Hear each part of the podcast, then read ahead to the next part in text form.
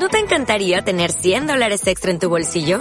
Haz que un experto bilingüe de TurboTax declare tus impuestos para el 31 de marzo y obtén 100 dólares de vuelta al instante. Porque no importa cuáles hayan sido tus logros del año pasado, TurboTax hace que cuenten. Obtén 100 dólares de vuelta y tus impuestos con 100% de precisión. Solo con Intuit TurboTax. Debes declarar para el 31 de marzo. Crédito solo aplicable al costo de la presentación federal con TurboTax Full Service. Oferta sujeta a cambios o cancelación en cualquier momento. En Radio Castilla-La Mancha. ¡Silencio! ¡Silencio! ¡Cámara! ¡Callarse un momento para que se me oiga bien! ¡Acción! Estamos de cine. Amigos, siempre recordaréis este día como el día en que... ¿Estás listo? ¡Oh, sí! ¡Hasta el infinito y más allá! ¡Lo hemos conseguido! ¡Oh, capitán, mi capitán! ¡Oh, capitán, mi capitán! Con lluvia, con sol, con nieve, con hielo, la función debe continuar. ¡Soy el rey del mundo! Aquí comienza el programa de cine de Radio Castilla-La Mancha.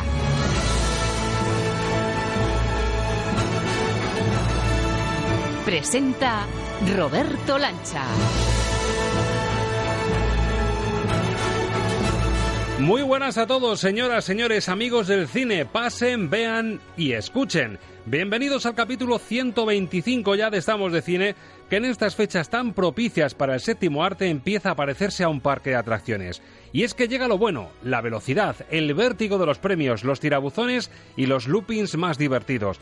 Vamos, que le pisamos los pies a febrero pareciéndonos más a la Space Mountain o a la Dragon Khan o a la montaña rusa que más y mejores recuerdos te traiga. Así que, primer consejo amigo, abróchate el cinturón y abre bien los oídos.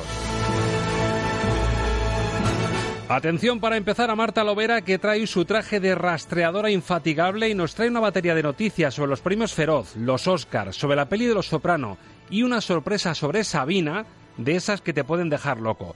Y atención también al momento en el que nos pondremos a pie de sala, en las salas comerciales, porque hoy te volveremos a agitar la memoria. Drago conecta un nuevo directo a Creed. Otro derechazo a la mandíbula, otro más. Drago está lanzado sobre Creed. ¡Paren el combate! ¡Tira ya la toalla!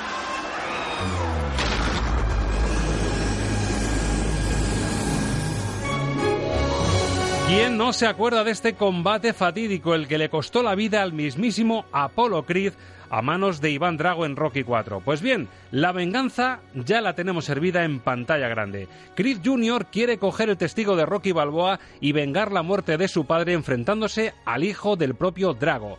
Ese es el gran reclamo de Creed 2, de la que vamos a hablar con Alberto Lucchini y que analizaremos junto a otros títulos novedosos e interesantes como la despedida de Robert Redford como actor en The Old Man and the Gun o el blues de Bill Steele de Barry Jenkins. Pero hay más porque nuestro profesor particular de cine, Juan Rafa Fernández, quiere seguir enseñándonos nuevos términos y hoy llega el turno de la S y del concepto sincronía, que va a ser la palabra que hoy encabezará la pizarra de nuestra aula de cine. Y si hablamos de música y de agitar y refrescar la memoria, prepárate para lo que nos espera en el diván de las bandas sonoras. Si te ha sonado ese sonido de la muerte de Apolo, seguro que esto también. Ellis Boyd Reading. ¿Cree que está rehabilitado? ¿Qué quiere saber en realidad? Si lamento lo que hice, no hay día que pase sin que me arrepienta.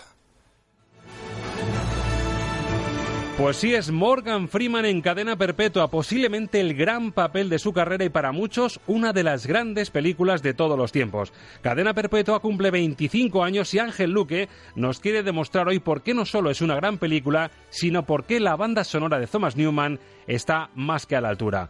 Actualidad pura y dura, recuerdos, nostalgia, películas nuevas, otras que nos conmueven del pasado, mezcla de sensaciones y mucha pasión por el cine en esta próxima hora de radio. Qué bueno que te hayas asomado y qué oportuno que te hayas sentado aquí con nosotros. Ponte cómodo y a disfrutar. Muy buenos días. Good morning! Rainbows are Buongiorno.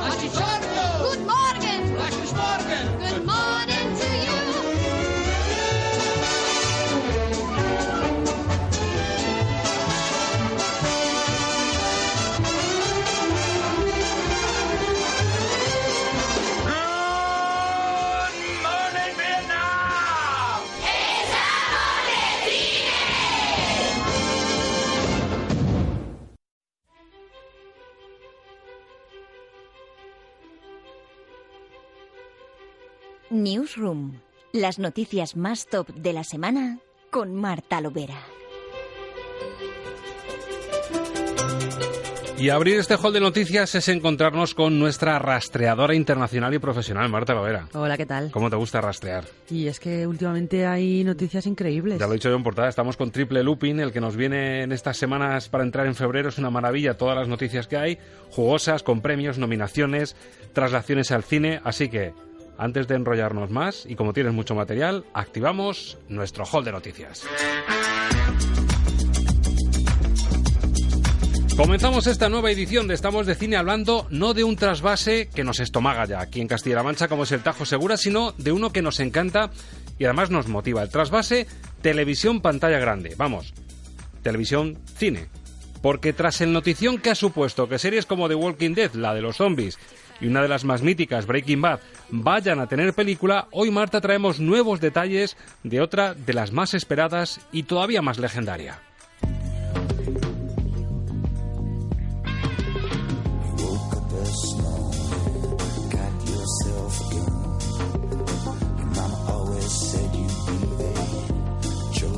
Hablamos de Los Soprano, que hay que recordar que va a ser en el cine una precuela, es decir, una historia anterior a lo que nos contaron los de HBO a finales de los 90, a principios de 2000. Madre mía, cómo pasa el tiempo.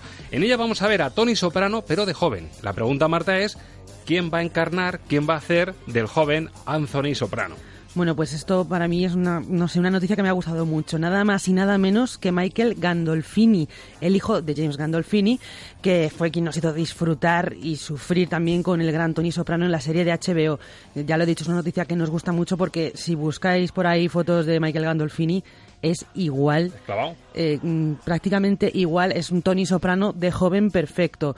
Lo que no sabemos es si habrá heredado esos genes interpretativos tan maravillosos de su padre, pero bueno, mm, yo tengo muchas ganas de verlo. De momento no sabemos mucho más del proyecto, solo que se llamará The Many Saints of Newark. Estará ambientada como en los años 60 o así, o sea, tendremos a un Tony Soprano jovencito y podría empezar a rodarse en marzo y el guion correrá a cargo, eso sí, del creador de Los Soprano, David Chase. Buena noticia. A ver, voy a voy a chequear a ver. Anthony Anthony Soprano encarnado por se llama su hijo Michael, Michael, Michael Gandolfini. Oye, pues se parece.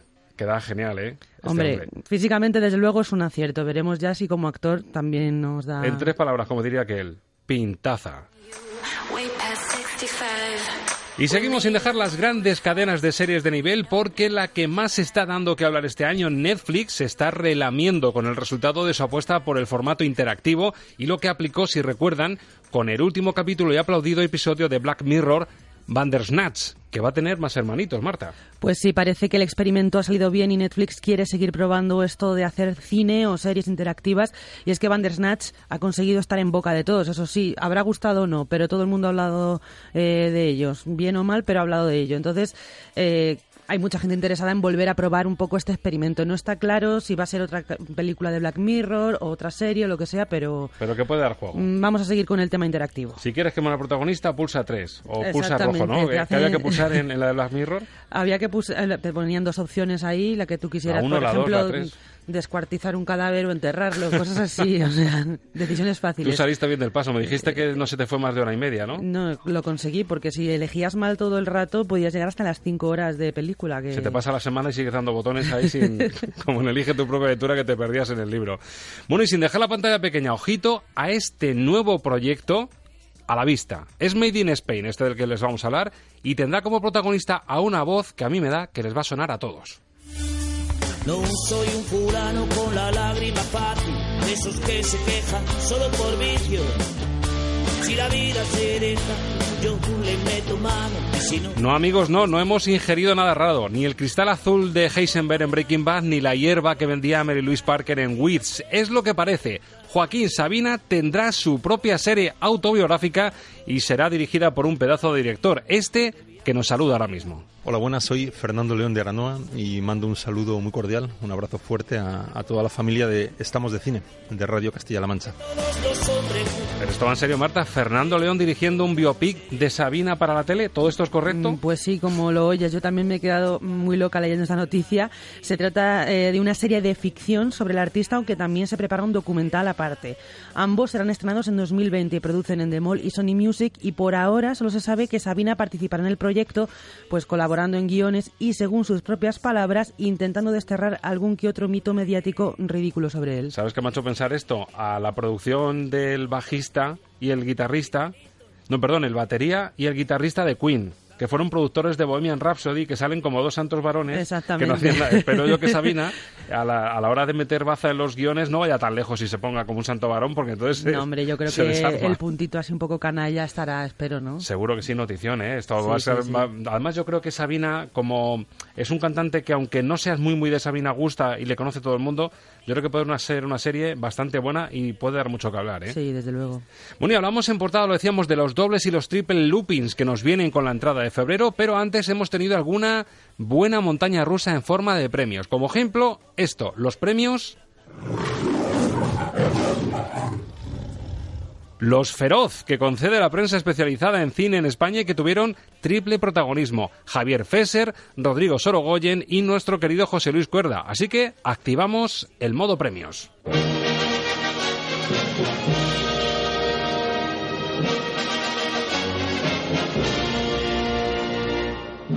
Pues fíjate, decía José Luis Cuerda, lo de tenéis que buscar al león ese de la metro, que se lió un poco al explicarlo, y claro, lo que quería decir es que asociasen eso de feroz con el rugido de- del león de la metro, de Leo.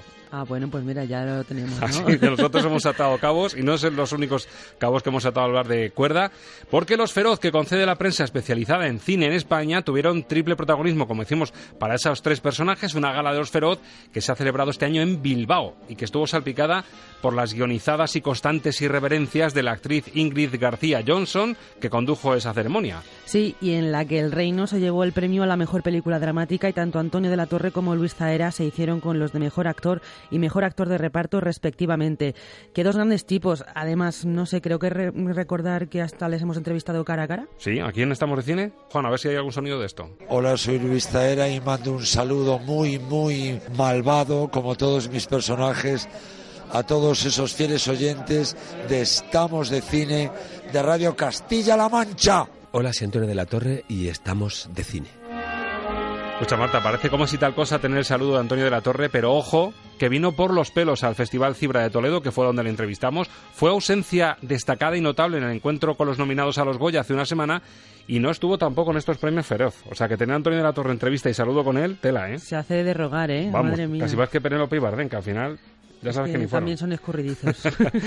Bueno, y lo que tienen los feroz, como los globos de oro, es que se quitan un dolor de cabeza al separar drama y comedia. Ahí le echan un poquito de cara a mi juicio, porque este año se presumía un duelo en la cumbre en el cine español entre El Reino, drama y campeones. Así que para la primera fue la categoría de drama y para la segunda la de comedia. Y se quitaron el problema. Mira, pues así me es fácil. Decisión salomónica. y eso, Campeones se llevó ese premio y la actriz Eva Llorac recogió el galardón a la mejor interpretación femenina en cine por su papel en Quién te, Quién te cantará. En las categorías televisivas, las grandes triunfadoras fueron Arde Madrid y Fariña, que se repartieron también los premios entre drama y comedia. ¿De acuerdo con lo de las series, con los premios? Hombre, yo creo que son las dos mejores series españolas del 2018, sin duda. Bueno, y una gala en la que tuvo protagonismo un director de la tierra, como decimos, al que seguimos siempre muy de cerca, el albaceteño José Luis Cuerda y su película Tiempo después, que competía en la categoría de mejor comedia. Pero Cuerda tenía asegurado, aunque no se llevó ese premio, su momento de gloria y de vítores, ya que recibió el Feroz de Honor por toda su trayectoria. El creador de Amanece que no es poco recogía el premio Feroz de Honor de manos de su ahijado Alejandro Amenábar, es decir, momento emotivo, momento para el recuerdo, y desvelaba ante todo el auditorio el próximo proyecto en el que ya trabaja. Si alguien pensaba que tiempo después, es decir, la prima hermana de Amanece que no es poco, era su canto del cisne, que escuche esto. La próxima película en la historia está basada en un, en un cuento de, de Tonino Guerra, excelente guionista de Fellini, que es la historia de dos, de dos hermanos ancianos que viven solos y que es una maravilla absoluta. Un relato del guionista de Fellini. Bueno, de Tonino eso- Guerra y se llama La Miel. Luego ya estuve indagando y esa novela, ese pequeño relato se llama La Miel, la historia de dos hermanos que viven solos en el entorno rural. Es decir, que yo creo que es un material que Cuerda puede sacarle brillo y mucho. buena pinta. tiene Dijo buena era que era pinta, ¿eh? maravillosa la historia, así que muy pendientes vamos a estar, le cogemos la matrícula al próximo proyecto de Cuerda, que fue una gratísima sorpresa. Y acabamos, Marta, mirando a Hollywood, pero sin dejar este glamuroso colchón musical de premios y galardones, porque, aunque los Globos de Oro nos dieron alguna pista de cómo van a venir los Oscar, ya tenemos la lista oficial y viene además con sorpresitas. Pues sí, la primera así más fuerte, pues mm, la confirmación de que el Black Panther opta a ser la mejor película del año. Es la primera vez que una película de Marvel entra en una de las categorías más importantes de los premios de la Academia. Esto abre las puertas totalmente. ¿Recuerdan lo del Oscar, la mejor película popular? Pues como se Sí. han quedado sin esta categoría, yo creo que han dicho, bueno, esta se lo hubiese llevado. Es decir, si está en la categoría tal, si al final hubiesen mantenido esa categoría de la más popular, posiblemente Black Panther se la llevaba. Claro, pero como definir popular era un concepto muy amplio, a mí me parece por un lado muy bien que abran la puerta a películas comerciales, porque los Oscar siempre parece que estas pelis taquilleras, Black Panther, Infinity War, todas estas como que, bueno, que solo pueden ir a los premios técnicos y que entre Black Panther abre una puerta para que en próximos años haya más películas de este tipo en esta categoría. Es curioso, ¿eh? Viendo pelis en casa, Marta, seguro que te ha pasado alguna vez lo que a mí, que eh, tienes un día raro a lo mejor, o a lo mejor sin día raro, oye, no tienes por qué tener un día raro y tener la culpa tú, pero tienes que dar al stop antes de tiempo. Sí, a veces. ¿Te ha pasa, pasado? a veces pues a mí me pasó con Black Panther. Yo creo que de las de superhéroes que he visto, una de dos, o tengo mal gusto o tuve mal día, pero el caso es que pues, me puse Black Panther y dije, mira, me estoy aturullando mucho. No eres el único, ¿eh? ha habido muchísimas críticas diciendo que quien merecía estar ahí, ya que ponen una de Marvel, era Infinity War por importancia, porque dicen que es mejor, mejor película. Yo reconozco que no he visto ni Black Panther ni Infinity War, así que no puedo opinar. Pero me parece bien que los académicos abran un poco su mente y blockbusters y películas súper comerciales y de Marvel y de superhéroes entren en las categorías grandes. A mí de superhéroes ya me parece que dio una auténtica lección de cine un director que se llama M. Night Shyamalan cuando hizo El Protegido, Hombre, hace 19 añitos, y con Glass ha cerrado el círculo. Para mí esa sí que es una película digna de haber estado. Lo que pasa es que por fechas no se colaba en, en los Oscars. y que la crítica odia a Shyamalan, Y se- generalmente. Pues ha hecho un peliculón rompedor y transgresor maravilloso. Y me parece que le da mil vueltas a las películas de efectos especiales. Pero bueno, chapó por Black Panther, se ha colado la Marvel en la terna de los Oscars, pero hay más cositas. Cuéntanos más sorpresas. Sí, el resto de títulos que encabezan las nominaciones eran más esperados, como por ejemplo Roma de Alfonso Cuarón, que tiene 10 nominaciones, entre ellas Mejor Película, Mejor Director y Mejor Actriz para Yalitza Aparicio, que a mí me parece una nominación también muy, destacable. Y ojo a la favorita de Yorgos Lántimos, que también tiene 10 nominaciones y viene pisando fuerte con su trío de actrices Emma Stone, Rachel Weisz y Olivia Colman, que casi tiene el Oscar en casa ya, Esta- según esta dicen las malas lenguas. Por cierto, nos ponía un oyente en iBox hace un tiempo cuando empezó todo el mundo a poner cinco estrellas la crítica a Roma. Dijo, pero bueno, nos hemos vuelto locos con las cinco estrellas. Para mí es un dos como mucho. Pues mira, diez nominaciones a las Oscars. Es decir, parece que sí todo el mundo se ha vuelto luego, loco. Desde luego. pero, Es que, a ver, Roma a lo mejor no es una película para todo el mundo. Y de hecho, Roma ha sido vista por mucha más gente de lo que habría sido vista si, si hubiera estrenado en el cine. Bueno, ahora lo comentamos con Luchini, pero a mí me da. eh, la película de habla no inglesa lo tiene asegurado ya. Sí. Porque tiene que competir en esa categoría. al estar rodada en, en castellano, en mexicano.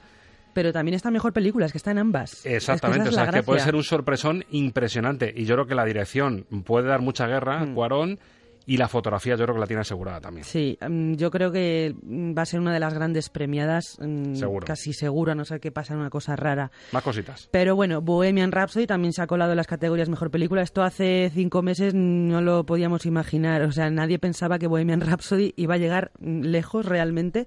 Pero bueno, se ha colado en las categorías de Mejor Película mejo- y Mejor Actor para Rami Malek, aunque Christian Bale tiene muchas papeletas para llevarse esa estatuilla por el vicio del poder. Menudo pulso, menudo pulso. Hombre, yo creo que si ya que has premiado a Bohemian Rhapsody colándola en esta categoría, yo creo que si Bohemian Rhapsody es lo que es, es por la interpretación de Remy Malek. Yo creo que podría ser esa cuota de protagonismo que podría Mm. tener, porque además venimos del Oscar el año pasado de Gary Oldman haciendo de Churchill en el instante más oscuro, entonces premiar a Christian Bale que hace de Dick Cheney en una película tan política, yo creo que ahí Mm, es sí. favorito. A ver, yo estoy casi convencida que se lo va a llevar Rami Malek, porque es verdad que es lo que hace que Bohemian Rhapsody Exacto, mm, sea una buena película. Seamos sinceros. Ya estamos o sea, haciendo la quiniela aquí, Es que es así.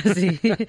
Eh, bueno, también está Nacido una estrella, la película que hace unos meses era como la gran favorita y se ha quedado ya un poquito así como desinflada, pero bueno, está nominada, los, sus actores están nominados y, y está también a mejor película, pero ha sido muy comentado que a Bradley Cooper no le han nominado como mejor director, le han dejado ahí Le un gusta poco como guapo, pero no como director. A ver, pues sí, se ha quedado ahí un poco abandonado. ¿Qué le vamos a hacer? y luego, otros nombres que debemos tener en cuenta son Infi- Infiltrado en el Clan de Spike Lee o Green Book. Unos Oscar en los que además habrá presencia española porque el corto madre de Rodrigo Sorogoyen ha sido nominado también por la Academia. Bueno, lo del corto de Sorogoyen, es decir, un corto que ha hecho entre Que Dios nos perdone y El Reino. Justo en ese intervalo nosotros hablamos con él. Hace un año, en el encuentro con los nominados, que optaba con Madre con este corto que al final ganó el Goya, ya le preguntábamos, como coincidió con el estreno de, de Madre de Aronofsky, que fue una rayada de películas, yo le dije, Sí. bueno, que has hecho un corto sobre Aronofsky para hacerle publicidad y nos decía esto. ¿Cuántos han pagado por hacer la versión corta de Aronofsky? De Madre de Aronofsky? Total, total. Es todo una promoción para la película de Aronofsky. Lo que pasa es que hemos, hemos llegado tarde. Se podría llegar cosas que hacen dos directores con talento entre largo y largo, ¿no? Lo que habéis hecho. Bueno, sí, ha sido, tu- tuvimos la suerte de poder eh, levantar el corto y nos liamos la manta a la cabeza y lo hicimos relativamente rápido por cuestiones de burocracia. Tuvimos que rodarlo pronto y entregarlo pronto al ICA y a la Comunidad de Madrid, ¿verdad? Pero, pero bueno, es una gran noticia que te- nos den una ayuda, contar con socios y juntarnos para, para levantar y contar una historia, entonces pudimos hacerlo.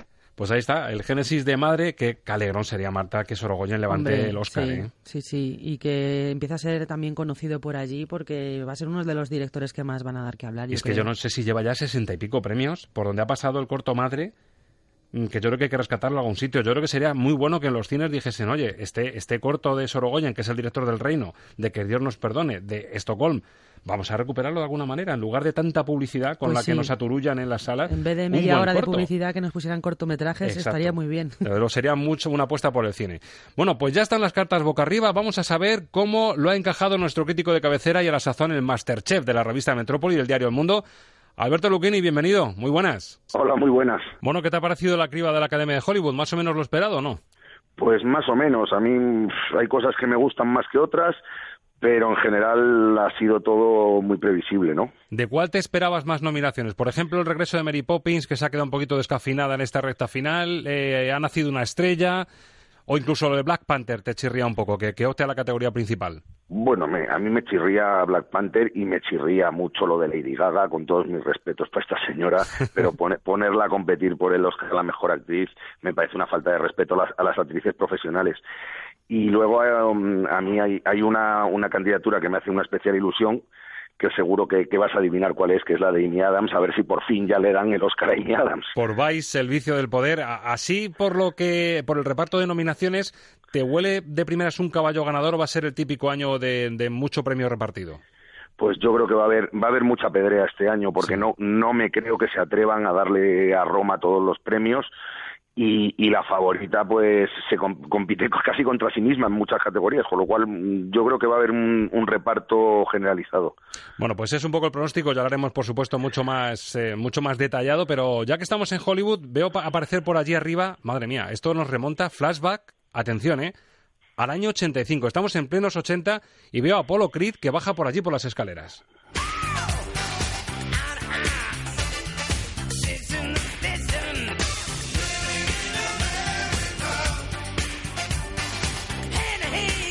Bueno, vaya espectáculo que se está montando Apollo Creed. Creo que se va a enfrentar a, vamos, una joven promesa del boxeo ruso. Yo creo que el que no se acuerde de esta escena y de este clip, yo creo que casi no se merece ni seguir escuchando Estamos de Cine, porque esto forma parte de la historia del cine y yo creo que a todos, de alguna u otra manera, nos cautivó este momento. Buenas noches a todos. Tanto Warren Wolf como yo, Stulaham, les damos la bienvenida a una cita muy poco frecuente. Por primera vez, el oeste lucha contra el este en el deporte profesional. En el rincón azul. Con un peso de 100 kilos 240 gramos, el ex campeón del mundo de los pesos pesados. El incomparable Apolo Creed. En el rincón rojo, con un peso de 118 kilos 300 gramos, medalla de oro e imbatido campeón del mundo amateur de la Unión Soviética, Iván Drago. ¡Dale una buena paliza! La fuerza del soviético es increíble. Eh, campeón, voy a pararlo. Se acabó el combate. No, el de pelear, prométeme que no lo pares. Drago conecta un nuevo directo a Kree. Otro derechazo a la mandíbula, otro más. Drago está lanzado sobre Kree. ¡Paren el combate! ¡Tira ya la toalla!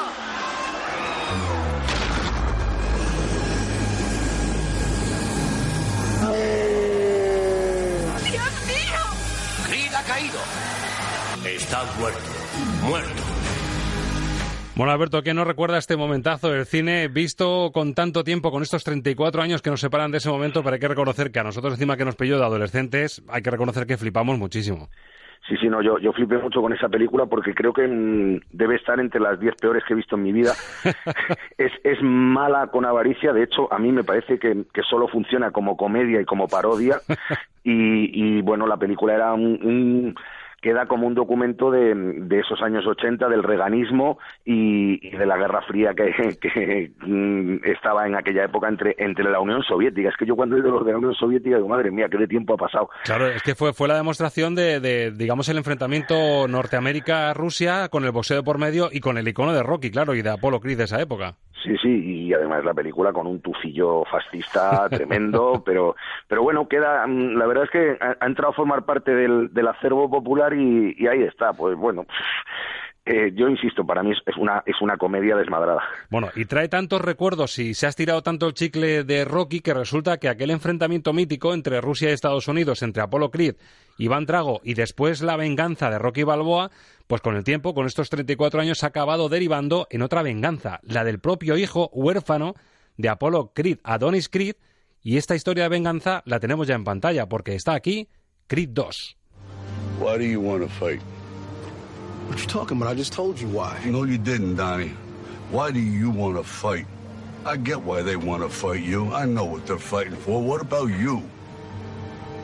Listen to me, you got everything to lose. He's got nothing to lose. When a fighter ain't got nothing to lose, he's dangerous.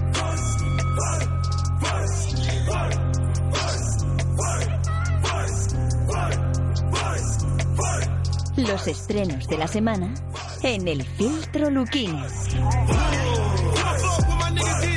Bueno, pues la venganza se sirve fría, se sirve 34 años después, después de una buena primera entrega de Creed 1, el director Steven Caple nos ofrece esta segunda parte en la que pues vemos esta venganza del hijo de Apolo contra el hijo de Iván Drago.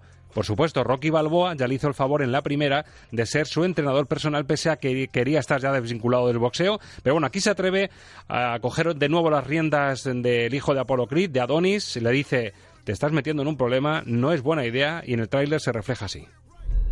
Si no hacemos lo que amamos, no existiríamos.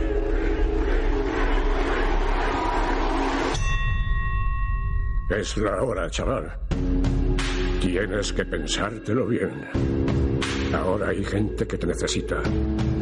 Voy a aceptar el combate.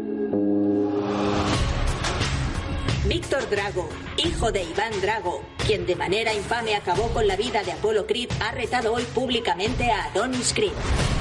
Pues ahí está el reto y hemos escuchado además las dos voces, la de doblaje de Rocky Balboa, que también ha ido evolucionando con el tiempo como su físico, y también la voz original de Rocky Balboa en ese tema del tráiler, ese tema musical.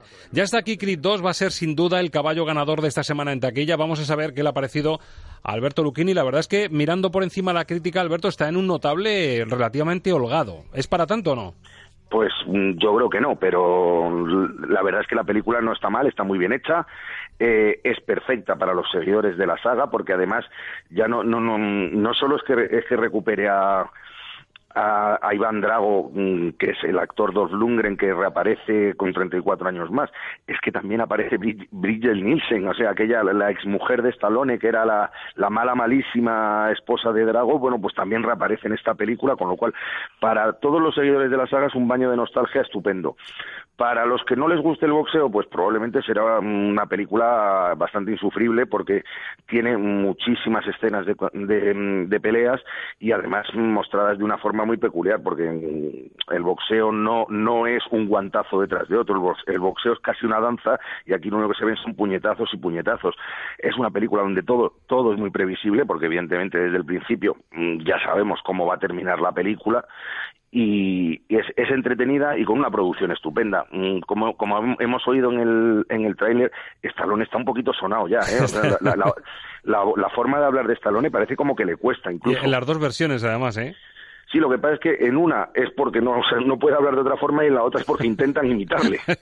Exactamente. Bueno, hay que reconocer que si llegamos a seguir en la senda de, de los Rocky clásicos, seguramente mm, estaremos hablando de puntuaciones bajísimas. Pero es cierto que Creed, es decir, que esta revisión de la leyenda de Rocky, que es el subtítulo que se ha usado como reclamo en España, sí que es cierto que la revisión de la historia con este enfoque un poquito más realista, con ese actor de color Michael B. Jordan que está arrasando, le han dado otro formato que sí está enganchando con el público y que como cine tiene una factura que le está valiendo, pues eso, buenas calificaciones de la crítica. ¿Crees que esa es la clave, el punto de inflexión, el cambio de registro que supuso Creed?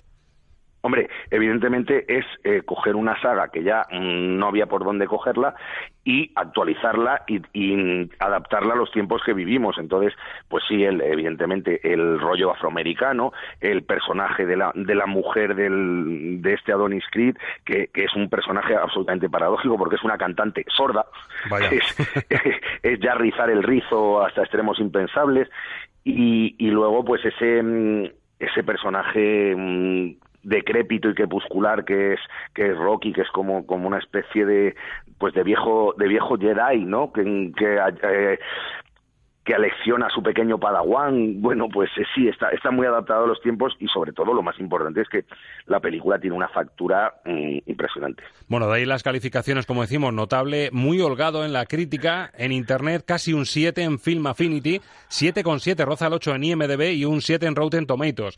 Prensa especializada, 4 estrellas en Fotogramas, 3 en Cinemanía, casi 4 estrellas los usuarios de Sensacine. Vamos a saber qué le pone Alberto Lucchini para Metrópoli. Dos y media. Dos y media, aprobado holgado. Ya sabemos que el dos y medio en Alberto Lucchini sobre 5 es un aprobado holgadito, casi un bien. Y de hecho creo que es la despedida de Rocky Balboa como personaje, ¿no? Alberto, si o lo han dicho con la boca pequeña o es la despedida. No me lo creo. No te lo crees. creo que creo que Rocky Balboa se ha despedido ya tantas veces que no me lo creo. Igual igual que estoy esperando que llegue el la próxima entrega de Rambo.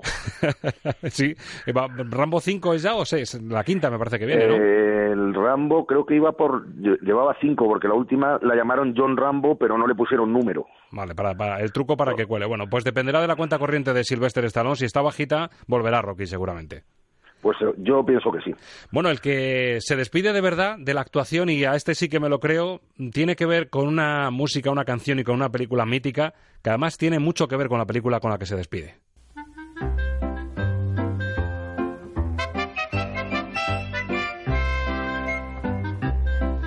¿A quién no le suena esta música mítica del golpe, que además es una canción mucho más antigua que se usó para esta película? David Lowery, un prolífico cortometrajista y director de películas como Peter y el Dragón, En un lugar sin ley o la más reciente y turbadora A Ghost Story, se atreve con The Old Man and the Gun, El viejo y el revólver. Es la despedida del actor del que estamos hablando, el mítico Robert Redford.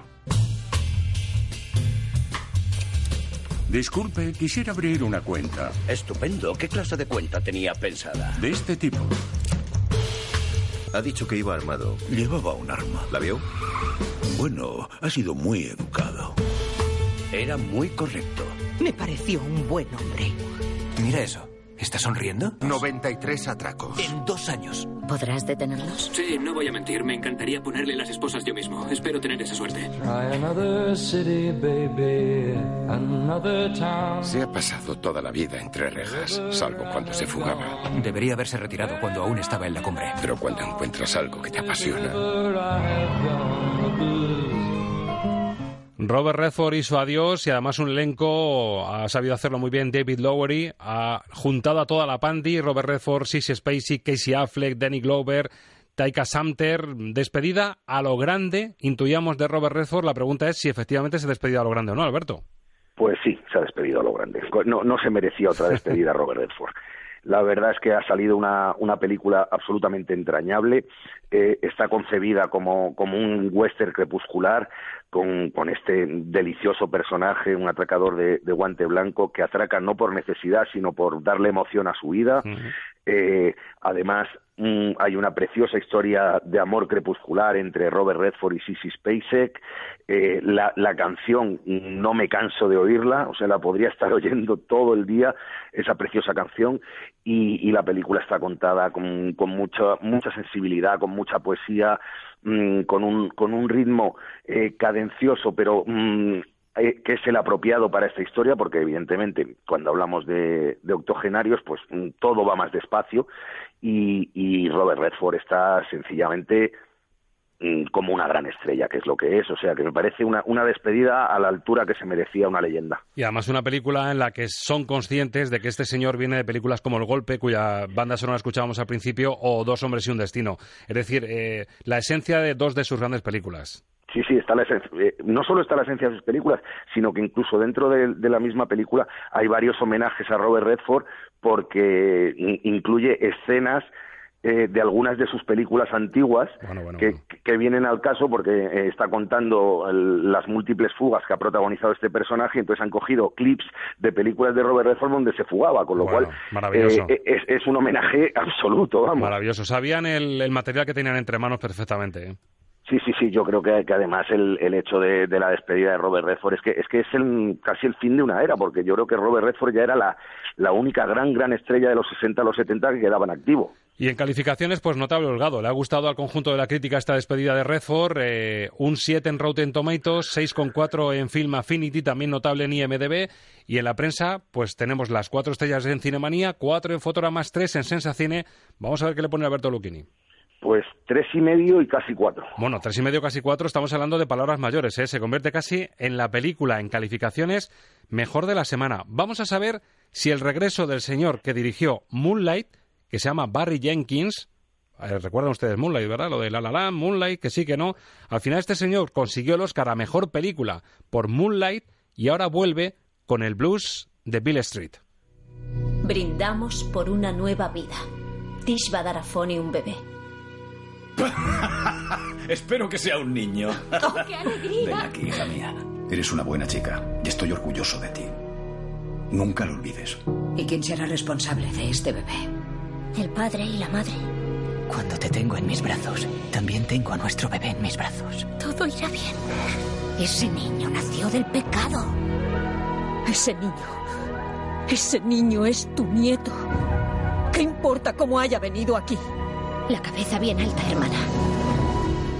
Pues una película emotiva, como escuchamos, que destila ese magnetismo que tenía, eh, ese intimismo que tenía Moonlight, mm, vuelve a repetir un poco esa sensibilidad de, de los personajes de color de los que trata. Se basa en la novela de James Baldwin, If Bill Street Could Talk. Me parece preciso el título original, Si la calle Bale Street hablase.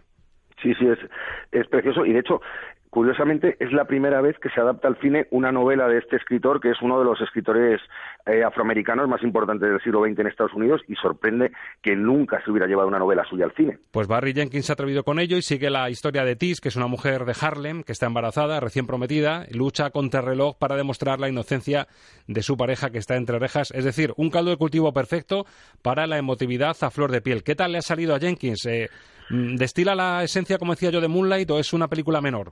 No, no, le ha salido una película muy Jenkins, o sea, tiene muchísimos puntos en común con Moonlight porque eh, aunque la historia sea completamente diferente, al final lo, que está presentando es a unos personajes que buscan la felicidad en un ambiente hostil y adverso y que luchan contra todo y contra todos para salir adelante.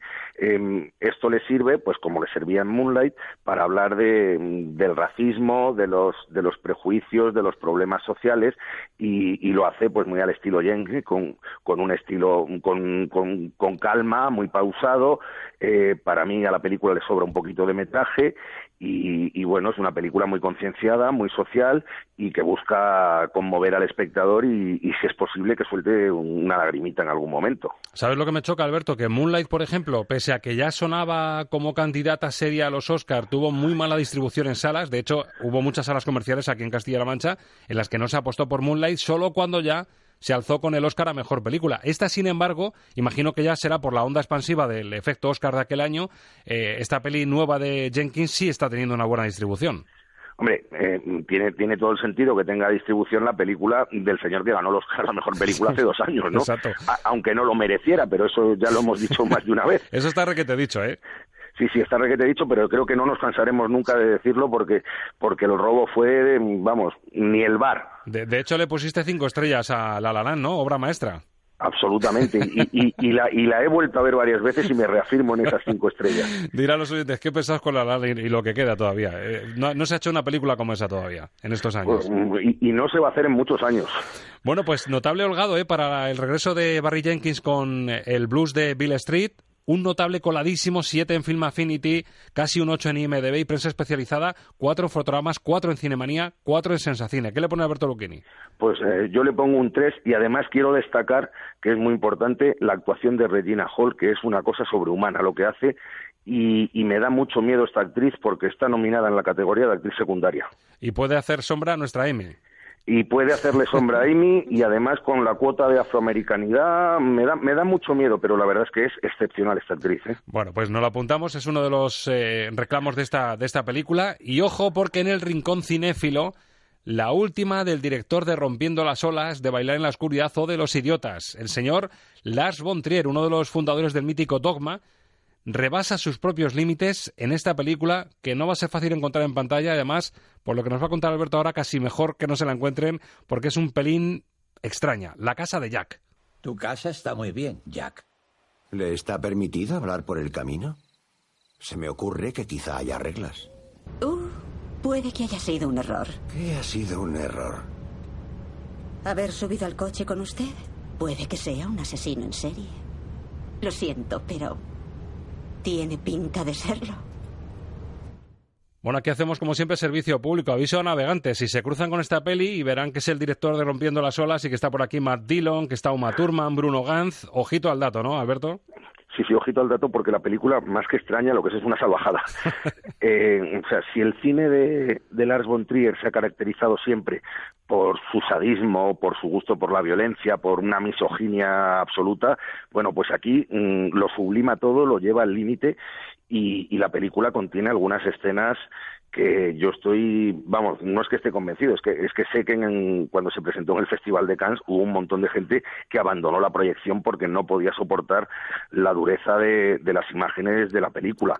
O sea que, que ojito con, con lo que con lo que la gente espere, porque sí es un retrato de un asesino, pero que en, eh, se recrea en, los asesinatos y, la película es mm, brutal, absolutamente brutal. De hecho, te iba a recordar ese título precisamente, Henry, retrato de un asesino, para que la gente se haga una idea de por dónde vamos.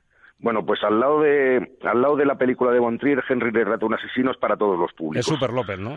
Para que nos hagamos una idea. Y, Henry era una película durísima. Y era una película dura. Y un poco de caníbal también tiene, de nuestro Antonio de la Torre, ¿no? En caníbal, ese perfil de personaje eh, oscuro que en la casa tiene ahí mm, encerrado ni se sabe. Sí, y también hay neveritas, sí, tiene, tiene su cosa.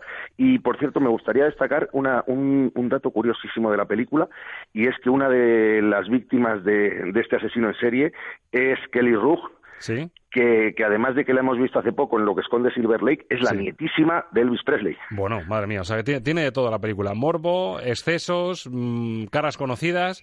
Y de hecho, mira, la crítica no la ha puesto muy mal, ¿eh? porque está también en las notas de la media de esta semana, que es muy buena en notas. Casi un 7 en Film Affinity, un 7 en IMDb, 6 en Rotten Tomatoes y prensa especializada, 3 en Fotogramas, 5 en Cinemanía, la califican de obra maestra, y 4 en Sensacine. Me da que Alberto va a rebajar un poquito la media. Sí, yo le voy a poner un dos y medio, pero tengo que reconocer que la película mm, visualmente es poderosísima y que Lars von Trier rueda como pocos directores en, en, el cine mundial. El problema es que la película moralmente es insoportable. ¿Sigue con el estilo dogma o aquello ya es historia? Aquello ya no, pasó? no, no. Eh, él, él, él, siempre va por delante de sí mismo, se inventó lo de dogma y luego que, que, la, que, que mm, las obligaciones y los compromisos los cumplieran los demás y él hace lo que le da la gana. Bueno, un título para la semana que viene. Estamos en recta final hacia los Oscars. Vamos viendo las perlitas de este año. ¿Qué nos toca la semana que viene? Pues la semana que viene mm, llega una de las favoritas también, que es Green Book. Green Book, lo que pasa es que parecía que iba a tener más nominaciones. Se ha desinflado un poquito también en, en esta recta final, ¿verdad? Eh, sí, parecía que iba a ser una de las que arrasaran, pero mira, ahí están los dos actores que, que son el gran reclamo de la película, porque el duelo interpretativo entre Marshala Ali que, que, fue el protagonista de Moon, el ganador del Oscar de, en Moonlight, por cierto. Exacto, exacto. Y, y digo, Mortensen es, es, sublime. Pues espérate que nos repita este año también con el Oscar al secundario, ¿eh? Pues ojalá, porque así liberaría el, el la de la actriz secundaria. Claro, liberaría la cuota negra de la actriz secundaria, con lo cual mm, Amy tendría más opciones. No damos putadas sin hilo. Chequeamos la próxima semana, Alberto. Buen fin de semana. Igualmente.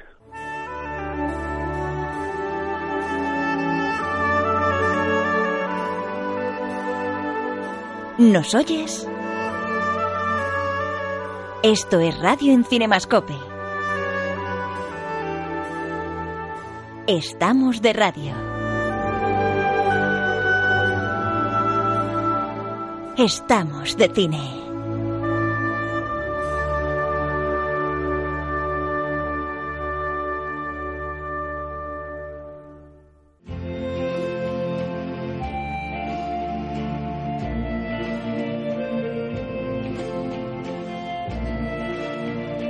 Aula de Cine, el abecedario del séptimo arte con Juanra Fernández. Un glosario que seguimos repasando puntualmente en Estamos de Cine. Estamos aprendiendo muchos términos hasta el punto de que estamos ya en la letra S. Le decía yo a nuestro profesor particular y director conquense Juanra Fernández que podíamos abordar eso del spoiler que está tan de moda ahora, sobre todo hablando de las series, cuando llega un capítulo muy esperado y alguien filtra lo que pasa al final, lo que pasa en el medio. Vamos a ver cómo, cómo lo sopesamos con nuestro director. Juanra, muy buenas. Hola, buena, buenos días, Roberto. Bueno, te decía yo el año- el- la semana pasada, te hablaba de la S y te proponía lo de spoiler que está tan de moda y digo, bueno, pues le, pruebo y le pregunto a Juanra cómo acaba su película Rocambola. Cuéntanos el final. pues el final ya te lo puedes imaginar con los créditos finales. Los, los créditos sin más, no, no, no vas a decir qué pasa. Eso es lo único que te puedo decir del final. Ni se Lo demás, acaba- efe- lo demás efectivamente sería spoiler. Ni se acaba Juan Diego Boto muriendo o viviendo o cómo acaba, ¿no? O se compra un chale en Torrevieja, Alicante.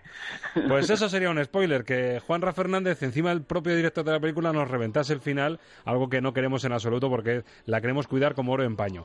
Bueno, el spoiler no va a ser el tema elegido, pero yo quiero saber, porque es sorpresa hasta este momento, eh, qué término ha elegido con la letra S nuestro director. Tú dirás, Juanra. Pues mira, esta vez lo he elegido con, con la ayuda de- del sonidista de la película, del ingeniero de sonido, de Iñaki Martínez.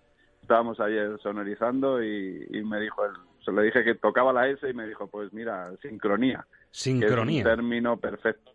Y, que, y que está relacionado directamente, claro, con el sonido de la película, ¿no? Con el sonido, evidentemente, cuando las películas pasaron a ser sonoras, pues tuvieron que ver la forma de sincronizar esa grabación, ese registro del, del sonido con la imagen, ¿no? Y desde entonces, pues, pues se ha ido haciendo casi de la manera artesana. Ahora ya, evidentemente, en el siglo XXI, pues ya la tecnología, eh, los códigos de tiempos y la electrónica, pues permite hacerlo mucho más fácil. El que Pero quiera- al, prin- al el que- principio tenían que estar sincronizando el clac del golpecito de la claqueta con el cierre de- de- de la misma. Exacto, te iba a decir que el que quiera un buen ejemplo en Cantando bajo la lluvia, cuando empiezan a rodar eh, con- en cine sonoro ya, cómo se las ven y se las desean para colocar el micrófono, para que no suenen los ruidos que no quieren que suenen. Es el mejor ejemplo esa escena tan, tan cómica, ¿verdad? Claro, efectivamente. Además es la lucha ¿no? que tienen siempre los sonidistas con, con pues, en este caso con el departamento de fotografía, a ver cómo no se interrumpe el uno al otro, no, Eh, no se entorpece en el trabajo. Pero bueno, al margen de eso, eh, yo creo que, que la armonía es perfecta con los dos equipos y al final lo que tienen que hacer es sincronizarse para que ese sonido vaya, vaya en paralelo. Claro, e imagino que hay sincronización en el momento del rodaje y luego a la hora de postproducción, ¿no? Efectivamente, en el momento del rodaje, pues es el claquetista el que marca la claqueta, ¿no? El que se graba, se da la orden de grabar sonido, de grabar imagen, de filmar, vamos. Y una vez que está todo esto, pues el, el claquetista canta la toma que es y el número que corresponde y cierra la claqueta. Ese momento de cerrar la claqueta es el golpe seco que, que produce se registra con una onda, un pico de onda muy grande, que es el que luego en postproducción nos va a servir para sincronizar ese cierre concreto de, de la paleta, de la claqueta, con, con el sonido de que se ha registrado en, en el, eh, por los ingenieros de sonido, evidentemente. Sí, a lo mejor no es tan conocido como el raccord, eh, eso que nos gusta tanto, los gazapos que decíamos la semana pasada que le gusta tanto pillar a la gente, decir, pues en esa escena llevaba un reloj y en esta ya no lo lleva. En esta a lo mejor no estamos tan ojo a visor, no, no llama tanto la atención, pero es igual de importante que... Claro, sería un fallo tremendo el que Mm. no hubiese sincronía con, con la imagen y el sonido. La gente Que otros- silbar en la sala. Claro, evidentemente hay, hay otros factores que pueden desincronizar después el sonido, pero pero en ese momento cuando se hace el máster de la película tiene que haber una sincronía perfecta, es decir, los labiales, que es el movimiento de los labios, acorde con las palabras que están diciendo, tienen que ir correctísimos. no solamente en, en, el sonido registrado en directo en el rodaje, sino después en el doblaje o lo que hagan. Es, es lo más difícil, mantener los labiales bien. Claro, eso te iba a preguntar. Eh, ¿Un fallo en la grabación del sonido en el momento de rodar la escena se puede luego mejorar o se puede arreglar en postproducción? ¿O si ya se hace mal desde el principio, mal vamos? No, normalmente los ingenieros lo que hacen es chequearlo en el momento y si por lo que fuese una frase se ha, se ha sonado al mismo tiempo que un golpe o algo que entorpece la audición de esa frase, lo que se hace es un wild track, que es otro término, que sería grabar otra vez ese diálogo y ellos lo sincronizan después. Ahí no se haría la sincronía de claqueta, pero sí se sincroniza con labiales. Claro, tiene mucho que ver también, Juanra, aunque en una película lógicamente española rodada en su idioma no, no tiene ese problema, pero tiene mucho que ver con el doblaje también y con la labor que hay que hacer en el doblaje, ¿no? En cuanto a pista de audio. Claro, evidentemente, eso es la, pista de audio, la banda sonora internacional, que es lo que se llama cuando, cuando llega una película, es donde van los audios. Eh, los, los diálogos, perdón, no los audios, los diálogos. Y esos diálogos pues serían los que corresponderían, sustituir todo ese diálogo, sustituirlo por el, por el diálogo doblado. Es decir, la música y los efectos, los foleys, todo el sonido que hay en la película va por una pista aparte, van por pistas diferentes y en otra pista, que es la banda sonora internacional, va el, diálogo solamente. Y es lo único que tiene que hacer el, equipo de doblaje es sustituir ese diálogo por, por el doblado al castellano en este caso. Me estaba viniendo, Juanra, el recuerdo de ciertas películas de los años, yo creo, 60, 70 en España, que nos dio por doblarnos a nosotros mismos, aun siendo pelis españolas. Que mm, tú lo escuchas y dices, bueno, sí, parece como un doblaje de la época al que estábamos acostumbrados, pero tú eso, ¿cómo lo, cómo lo veías? ¿Te parece bien que siendo...? No es que, no es que se doblase, es que incluso hay directores que han trabajado así muchos años. Ajá, por eso te eh, decía, ¿eso te gusta? Por ejemplo, García, por ejemplo, es famoso por eso, por, por doblar luego toda la película. Ah, García, tiene como sello que dobla luego todo. Sí, efectivamente, él graba la película, la rueda y puede dar las órdenes y las indicaciones en directo a los actores y luego llegar y doblar, doblar el todo el audio. Con lo cual tienen que hacer doble trabajo, tienen que hacer de dobladores profesionales también. Claro, bueno, porque no todos los actores saben doblar. Exactamente, esa, esa, esa apuesta, esa fórmula, ¿qué te parece a ti? Bueno, a mí no me gusta, me, gusta más la naturalidad del sonido en directo. Claro, además te, exige estar a lo mejor en el rodaje, afinar mucho más con el sonido, pero también es un reto que, que afronta el director y el equipo de sonido, ¿no? Sí, efectivamente. Es un reto y lo tienes que tener todo registrado perfectamente. No obstante, siempre habrá que hacer algún well track y siempre hay frases o dicciones de los propios actores pues que no vocalizan bien o por lo que sea, es, es, es inaudible, ¿no? Casi la frase y se vuelve a repetir y no pasa nada.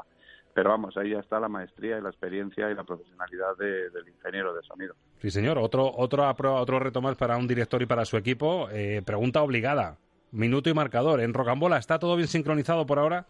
por ahora todo perfecto. Yo tenía a Iñaki que es de confianza y lo, está haciendo estupendamente. No esperaba menos de él.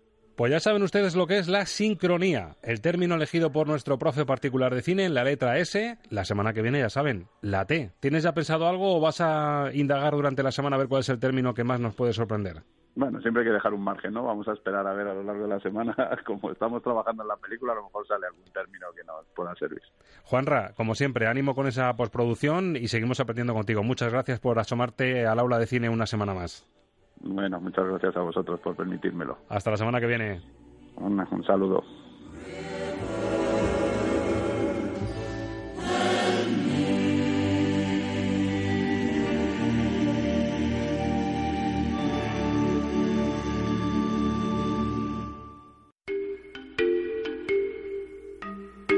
En Radio Castilla-La Mancha estamos de cine. ¿Qué acordes más apropiados a esta hora, Ángel Luque? Muy buenas. Muy buenas, Roberto. Los señores Newman llaman de nuevo a nuestra puerta. Thomas Newman, autor de, esta banda sonora de American Beauty. Exacto, una de sus eh, grandísimas bandas sonoras. Además, es una banda sonora que ha intentado ser replicada, que ha intentado ser imitada, que se ha utilizado mucho después, marcó verdaderamente un tiempo. Y qué tiempos, ¿eh? Con Kevin Spacey, eh, Kevin Spacey en la cima, muy Sí. lejos de donde está ahora.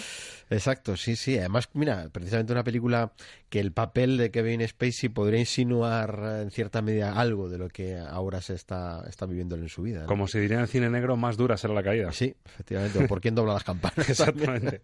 Bueno, el señor Newman llamando a nuestra puerta. ¿Por qué? Se preguntarán ustedes. Porque no es un especial de American Beauty, sino de una película que se estrenó cinco años antes y de la que se cumplen justo 25 años, por cierto. El título de esta banda sonora que hoy va a protagonizar esta sección es de Shawshank Redemption. Dirá la gente, bueno, estos se, han vuelto locos por completo. Pero ¿te parece que tenemos una pista sonora del tema que estamos...? Porque cuando escuchen una palabra clave van a descubrir los oyentes de qué película estamos hablando. Escuchen, que seguro que solo con el clip de la película y más luego con la música van a atar cabos. Soy inocente del crimen, Para mí sería mucho más oportuno que encontraran la pistola. Me sorprenden su frialdad y su falta de escrúpulos, señor Dufresne. Solo el mirarle me hiela la sangre.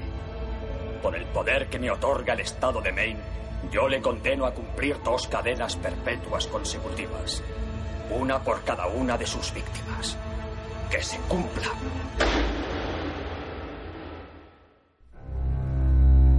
Lo que ves es lo que oyes. Música para soñar cine con Ángel Luque.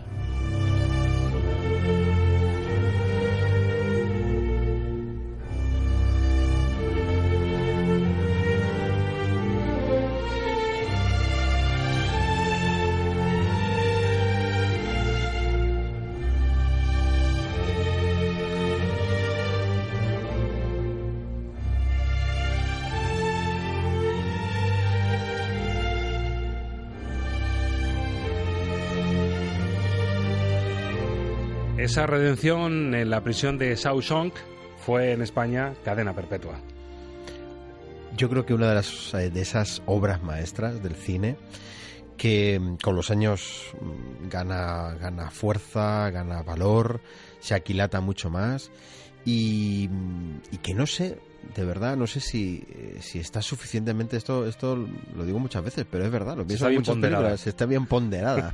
Esa- no sé si está bien, bien valorada, yo creo que sí, ¿no? Pero, pero es que volverla a ver, volverla a disfrutar, volver a escuchar su banda sonora es que es un lujo, es decir, es una grandísima película en todos los sentidos, el guion eh, me parece fantástico, está impecablemente dirigida, está espectacularmente interpretada, es decir, es que no se puede pedir, eh, bueno, quizá pedirle un poquito más sería llegar, pues eso, a la perfección que tiene que tener una película, pero a mí me parece que es perfecta en todo, en ritmos, en formas. Pues mira, ponderación. Ángel. Hace unos meses, no, no demasiado tiempo, ¿eh? salió un ranking de estos de valoraciones en Internet. No sé si era Film Affinity, IMDB, Mm. una página de estas que acumula muchos usuarios y aficionados al cine que pueden votar.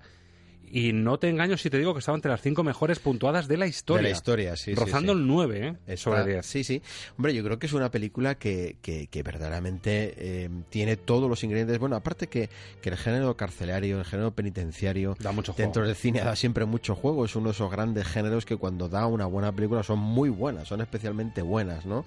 Y realmente esta, esta historia pues eh, que nace de una pequeñita novela de Stephen King, fíjate curiosamente. ¿no? Maravillosa novela, ¿eh? maravillosa novela de Stephen King que, que verdaderamente y así lo, lo- lo reconoce Stephen King, o sea, la película verdaderamente sacó muchísimo más jugo que la novela, porque la novela para el propio autor era una cosa menor. Eh, realmente, además no pertenece totalmente al, al estilo King, es decir, eh, quizá La Milla Verde, que es un poco prima hermana de esta, es del mismo autor, también del mismo compositor, porque Thomas Newman también hizo la banda sonora de la, de la Milla Verde, y, y- y comparten eh, muchas cosas. La Milla Verde tenía ese aspecto mágico que quizá podía entrar más en el mundo de Stephen King, pero esta no, esta es una, esto es una historia pura y dura de lo que es una película de cárceles y de, de- de- de, bueno, de esa, de esa vivencia que en tantos momentos puede recordar a la fuga de Alcatraz, que en tantos mo- momentos puede recordar a Brubaker, es a las grandes películas eh, de, de cine, además con, con gran juicio, pero fíjate, de qué manera yo he visto pocas películas donde se cuente un juicio de una manera tan rápida, tan breve y tan contundente. Y Son los con primeros flashback minutos. para mostrarte lo que pasó y dejarte con la duda de qué pasó realmente. Pero que serán como cinco minutos, Sí. no, no mucho más. Una intro muy elegante y muy, muy, elegante muy y te mete automáticamente en la cárcel y a partir de ahí para mí empieza una película que es una de las historias más bonitas sobre la amistad. Un gran compositor como Thomas Newman y un director de los que no se ha quedado en la, en la materia gris de muchos oyentes y muchos espectadores, Fran Darabont. Fue su primera película de peso. En el 99 luego haría, como dices tú, La Milla Verde. En 2001 The Majestic y en 2007 La Niebla no demasiado conocido, pero aquí puso toda la carne en el asador. ¿eh? Además es que aquí está, él fue el guionista también de esta historia, o sea, él es el creador de todo esto. Yo creo que a Darren Bond verdaderamente lo que le tenían que haber dado es el Oscar.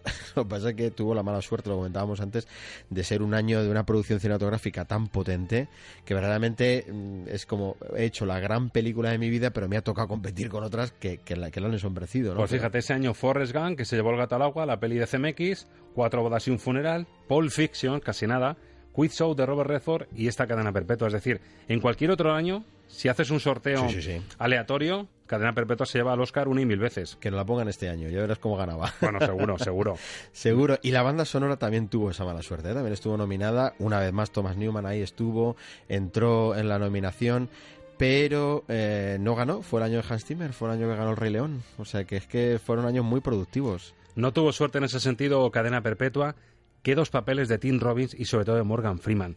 Yo revisitando la película no recuerdo un secundario tan actor principal como Morgan Freeman, tan envolvente, tan maravilloso. Mm. Esa voz en off que lo va marcando todo, que, marca la diferencia de esta película. Para mí uno de los grandes secundarios que he visto en muchos años. Y es un acierto de casting, además, porque verdaderamente el personaje de Red, eh, que es el que él hace, es un irlandés. Y, en la novela es un, es un irlandés pelirrojo, por eso es el nombre de Red.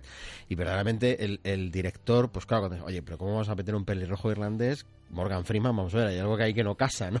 Él dijo, no, este papel es para Morgan Freeman, o sea, nadie lo va a hacer como él. Y efectivamente, acertó a 100%, ese es el gran valor de la película, aunque Tim Robbins está realmente magnífico también, ¿no? Es, yo creo que también su gran papel, pero el de Morgan Freeman, vamos, es, es único. Tim Robbins, que es ese condenado que hemos escuchado al principio, Andrew Dufresne, que es condenado por un asesinato que supuestamente no ha cometido, el de su esposa y de su amante, es condenado a doble cadena perpetua, lo hemos escuchado, un vicepresidente de banca muy joven, un intelecto especial, un personaje especial en una prisión peculiar, y no tarda en hacer migas con Morgan Freeman, con Red, con ese irlandés que puede conseguir de todo en la cárcel.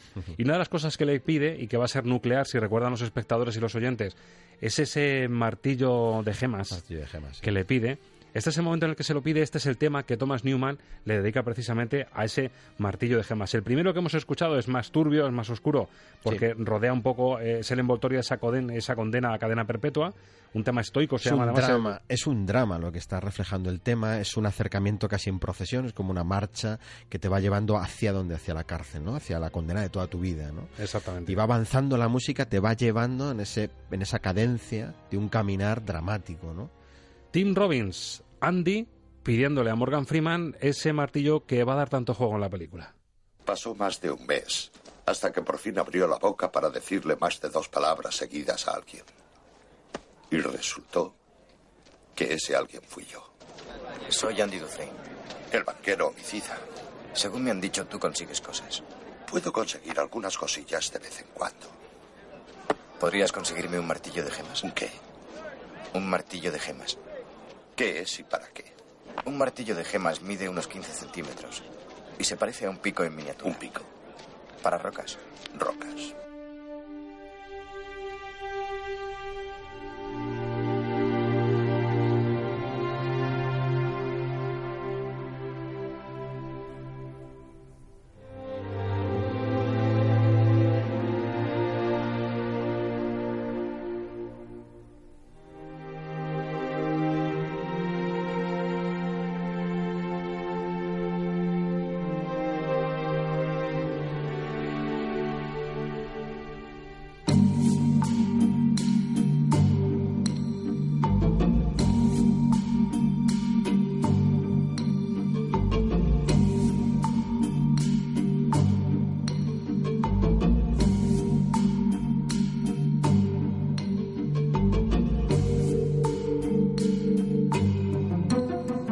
Que tiene música y que tiene esta cadencia que ya nos invita a pensar que es un martillo con el que poco a poco se puede alcanzar el objetivo, ¿no? Claro, es una de las características del, estilo musical de Thomas Newman, ¿no?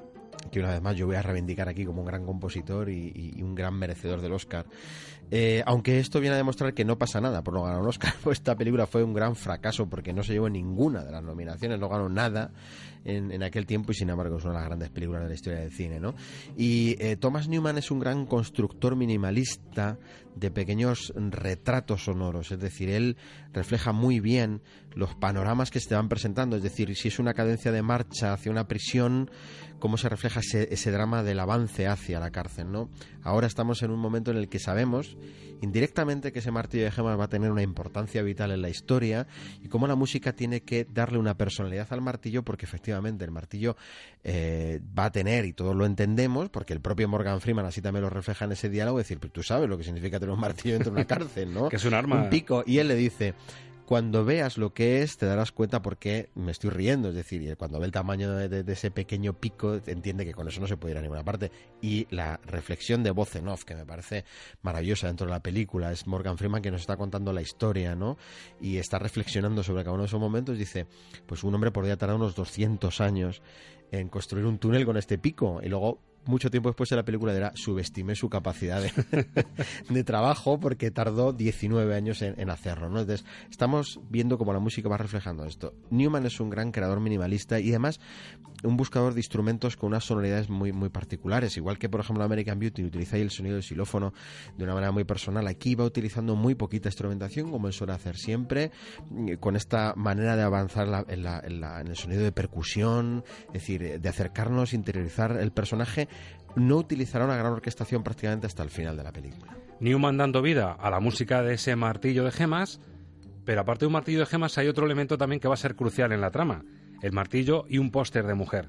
Bueno. Primero Rita Hayworth, bueno. Morgan Freeman reconoce al principio en esa voz en off en el arranque de la película que es capaz de llevar a Rita Hayworth a la prisión, pero bueno, Rita Hayworth va evolucionando, van pasando los años, se tiran sí. 40 años en la cárcel y Rita Hayworth acaba en Marilyn y en Rachel Wells, con lo cual Exacto. hay un tema también para, para ese póster o para esas mujeres bueno, que en la pared van a ser fundamentales. Y además es que, bueno, el libro viene, se llama así Rita Hayworth y la, la prisión de Samson, eh, y el homenaje que se hace a Rita Hayworth en la película es precioso y además eh, yo invito a los, a los oyentes a que cuando vean la película ese momento en el que ellos están viendo Hilda bueno, que es la tercera o cuarta vez que la ven ¿no? cuando dice Morgan cuando, cuando hace así con el pelo, hacia arriba ¿no? y entonces la sonrisa de Morgan Freeman. Es un rostro donde y la se... luz de la pantalla reflejada en ese rostro mm, de felicidad es, como un, es un homenaje precioso ¿no? y como Rita Hayworth lleva a su a su, habita, a su bueno a su habitación a su, a su celda no y efectivamente cómo va evolucionando las mujeres de moda en el cine no Marilyn y luego Raquel Welch. Y eso tiene su música también. La tiene el martillo como decimos la tiene el póster de esas mujeres que van a ser cruciales sobre todo lo que hay detrás de ellas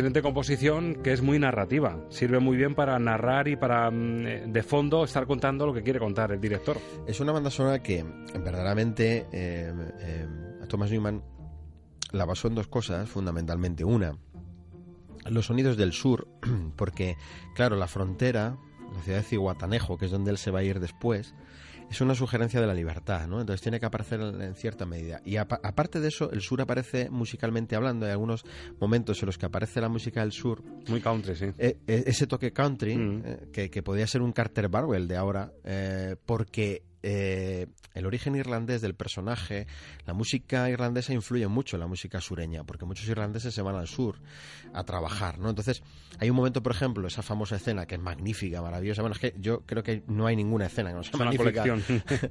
Cuando están alquitranando el tejado, ¿no? Y casi le tira, casi le tira el jefe de, de- de los celadores, de los policías de, la prisión, que cuando están trabajando al sol aparece música sureña automáticamente. Cuando están picando piedra Sí, aparece esta- música sureña. Aparece el country, verdad. Sea, él utiliza ese recurso para, para mm, eso- esos momentos además en los que crece la amistad.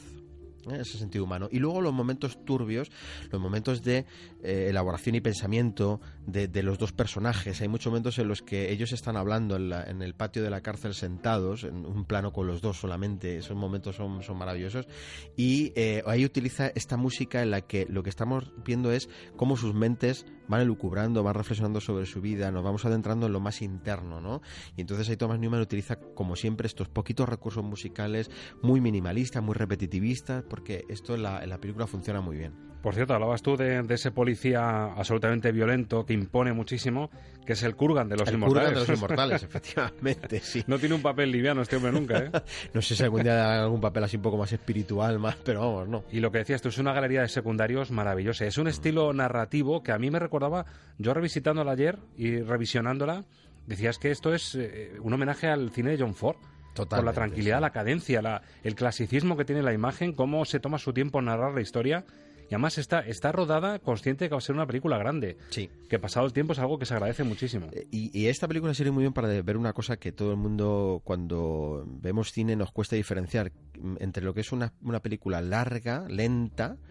¿eh? Es esa, esa diferencia entre lo largo y lo lento. Es decir, esto es una película que dura dos horas y cuarto y que está a un ritmo, para mí, trepidante. Perfecto. Es decir, va pasando, no sobra nada, va cambiando. En el momento en el que desaparece esos personajes que están machacando en la cárcel, la- el grupo de las hermanas, ¿no? que, que se meten con él, bueno, pues ya llega un momento en el que eso, eso ya no es necesario en la, trama y desaparece de una manera muy, muy, muy natural. Y aparece otro personaje nuevo, que es el jovencito por el que se va a enterar de que él conoció al asesino de, de su mujer, ¿no? O sea, todo eso va pasando a un ritmo totalmente normalizado y dices tú, no le sobran minutos. O sea, está, está perfecta.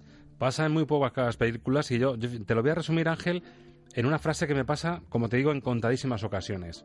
Y es que podrías vivir en esa película. Llega un momento incluso que llegas a estar a gusto con ellos en la cárcel. Eso es, eso una es. cosa, El eh, o sea, reflejo de ello es el personaje del señor mayor que, que al final Claro. consigue la libertad y, institucionalizado, y no ¿no? puede con ello, que es un- una película dentro de la película maravillosa, es un corto sensacional. Es un corto sensacional, efectivamente. El proceso de su vida y, y cómo acaba, ¿no? Y cómo finaliza. Eso es una, es una preciosidad. Es decir, es que no, no tienen ninguna cosa que digas, es que aquí tienen que haber cortado un poquito, ¿no? No, no, no, no les Que por nada. cierto, físicamente podría ser, si fuese una película en carne y hueso, el protagonista de Up, el señor de los globos. Perfectamente. ¿Verdad? Le Sí, pones las Spencer gafotas. Tracy mayorcito Sí. y que lo hace, lo hace también fantásticamente bien. La verdad es que están todos fantásticos. Bueno, otro tema cortito, llegamos ya al desenlace de esta cadena perpetua, un tema muy cortito que ha elegido Ángel Luque, pero que habla por sí solo al escucharlo. Vendría a traducirse algo así como algo inminente, algo que está al caer más pronto que tarde.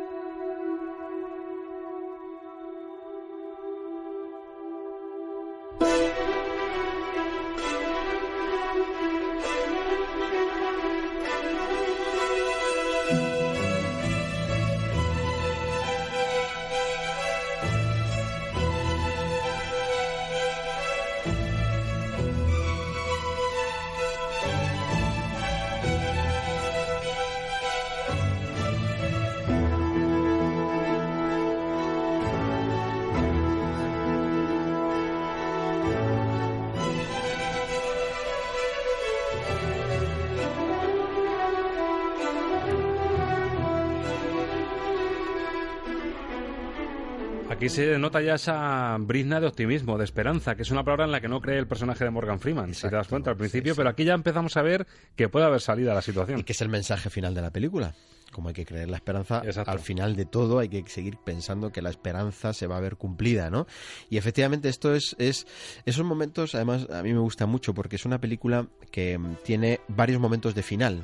Tiene como varios finales. Eh, uno es el desenlace cuando él se escapa, otro es cómo se ha escapado, la explicación de cómo se ha escapado, que es un gran homenaje a la fuga de Alcatraz, sin duda alguna, es un gran homenaje a la fuga de Alcatraz, y, y cómo acaba el personaje de Alcaide, que también todos necesitamos saberlo, esto es muy americano, necesitamos que el malo muera, desaparezca, además sea una muerte contundente, ¿no? Eso les gusta mucho. Y luego está lo que todos esperamos, que se vuelvan a encontrar. ¿no? Entonces, cuando va a empezar esta última parte de la película, que es casi media hora, entramos en una dinámica totalmente distinta donde todo se va resolviendo y donde, como digo, tiene varios finales. Y aquí vuelve a acudir a la música irlandesa, es decir, la música que da un brío nuevo, un aire de libertad, que da ese momento de alegría y de reencuentro amistoso. Y aquí es cuando comprobamos que efectivamente el alcaide pues ya ha salido publicado en los periódicos, él va al banco a cobrar los diferentes, eh, bueno, pues que ahí, ahí comete, claro, él está cometiendo un delito. Exactamente. cae en la trampa. Cae, Entonces, eh, todas esas cosas, esos detalles lo vamos conociendo y la banda sonora entra en esa dinámica nueva en esos bríos que desembocan el gran tema, ¿no? Desembocamos el desenlace de Cadena Perpetua. Nada mejor hemos hablado de cómo el personaje de Red de Morgan Freeman cambia a raíz de su relación con el inteligentísimo Andy, Tim Robbins. Y vamos a escuchar con esa voz maravillosa en off, voz de doblaje absolutamente impresionante. Chapo por el doblaje. La de Morgan Freeman. Vamos a escucharle mm, con la demostración de que ha cambiado su forma de ver y ese toque de esperanza para encarrilar ya el desenlace de cadena perpetua.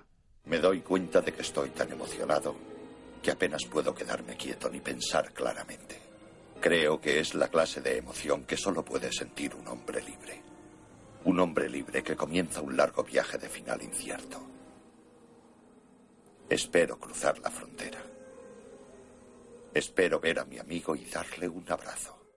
Y que el Pacífico sea tan azul como siempre he soñado y espero nunca más perder la esperanza.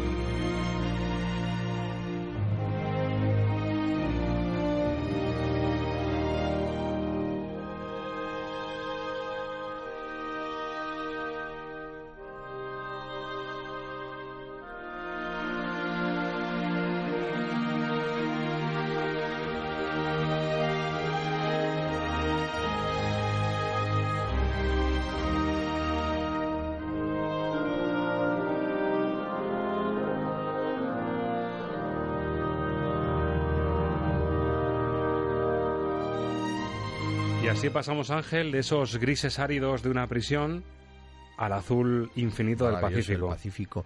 Me estaba acordando ahora de una cosa de Thomas Newman y al escuchar esto digo, es que probable, probable que, que, le influyera. Tú sabes que, que, cuando Thomas Newman conoce a John Williams está eh, grabando uno de los, de los Star Wars, uno de los episodios últimos, y está creando, está en ese momento con un tema relacionado con Darth Vader. Y entonces cuando les presentan a Thomas Newman, tal, hombre, tú eres hijo de Alfred Newman, uno de los grandes, Newman. claro, y le dice, oye, ¿te gustaría dirigir? ¿Te gustaría dirigir el tema mientras estamos haciendo la grabación? Entonces John Williams le cede la batuta y Thomas Newman dirige. Eh, y John Williams le dijo, eh, esto tiene que ser una inspiración para que tú veas lo que el cine necesita, ¿no? Y cuando uno escucha esto, uno se da cuenta y dice, es que Thomas Newman estaba muy bien inspirado, ¿no? Y, aprendió la lección, ¿eh? Y aprendió bien la lección, sí. Ha sido una maravilla. Yo el tema de la esperanza de Morgan Freeman me lo he apuntado, pero fíjate que me he reservado una frase de Stephen King para completar, si me permites, el mensaje final de Morgan Freeman. En la obra Las cuatro estaciones, Stephen King viene a decir algo parecido, pero con una postilla que a ti como psicólogo yo creo que te va a gustar. Dice, no hay nada de malo en esperar lo mejor siempre y cuando estés preparado para lo peor. Claro. Totalmente cierto. Hay que saber que toda mm. cara tiene su reverso también, ¿no? Y que de ese reverso podemos sacar el verdadero sentido de la esperanza, ¿no? El porqué de las cosas. Ángel, ha sido un gustazo meternos en esta en esta prisión y salir de ella con esta música tan maravillosa. Ya estamos en el Pacífico, así que en el Pacífico nos damos un abrazo y a disfrutar de la libertad. Gracias, amigo. Gracias.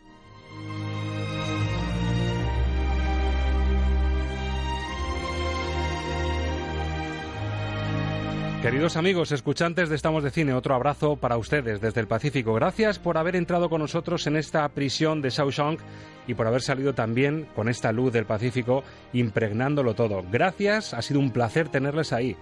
Si os apetece, la semana que viene, en siete días, más cine en Radio Castilla-La Mancha. Feliz semana, adiós.